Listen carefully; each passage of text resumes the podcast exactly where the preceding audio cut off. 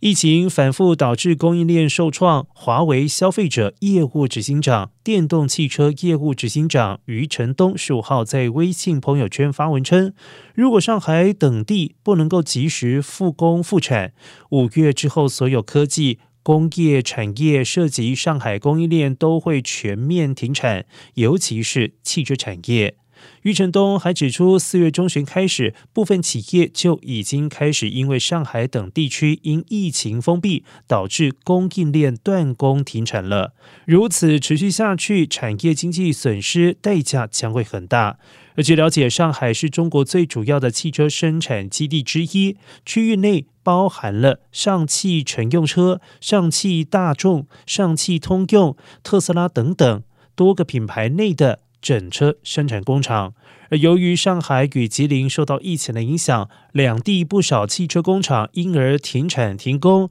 直接影响到汽车产量。而根据乘联会数据显示，一汽大众、华晨宝马、上汽通用等三月产量下滑幅度都超过了百分之三十，其中上海汽车产量在中国产量举足轻重，上海产量约占全国产量的一成。